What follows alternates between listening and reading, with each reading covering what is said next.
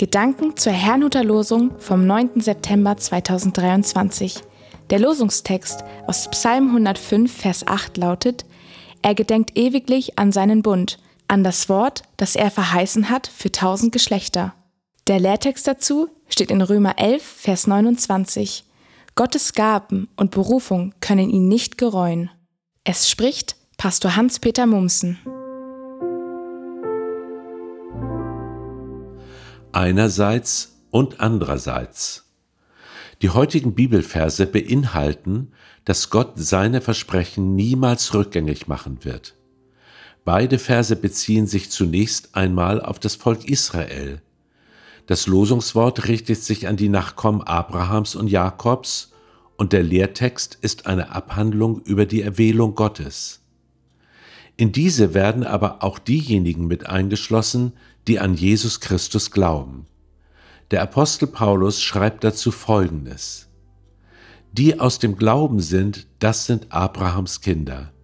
Nachzulesen im Galaterbrief Kapitel 3, Vers 7. Das bedeutet aber nicht, dass Christen das Volk Israel ersetzen. Diese Deutung halte ich für einen tragischen Irrtum. Doch wie verhält es sich mit Gottes Zusagen? Zum Beispiel erreichten damals nur wenige von denen, die aus Ägypten auszogen, das gelobte Land. Fast alle starben in der Wüste. Trotzdem erfüllten sich Gottes Zusagen, weil sie einem ganzen Volk galten, nicht jeder einzelnen Person. Das Evangelium hingegen richtet sich nicht an ein Volk, sondern an jeden Menschen persönlich. Wir möchten ja persönlich das ewige Leben erben.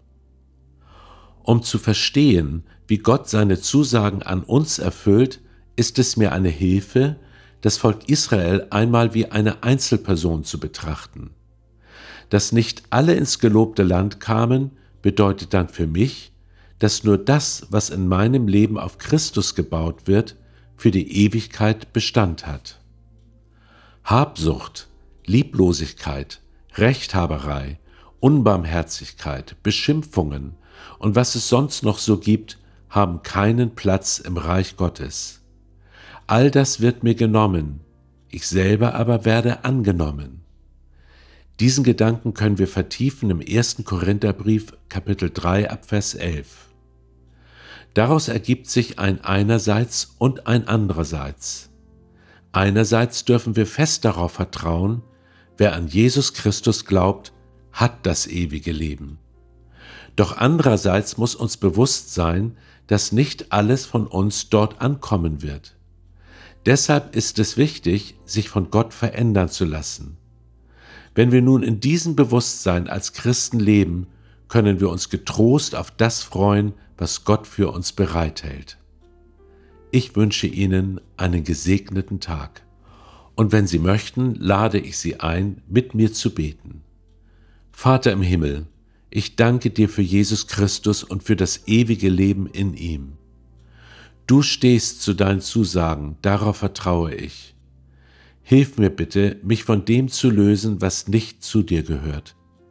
Fülle mich vielmehr mit Christi Eigenschaften, mit Sanftmut, Geduld, Freundlichkeit, Liebe und Freude.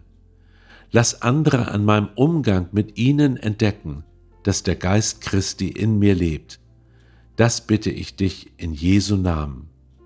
Amen.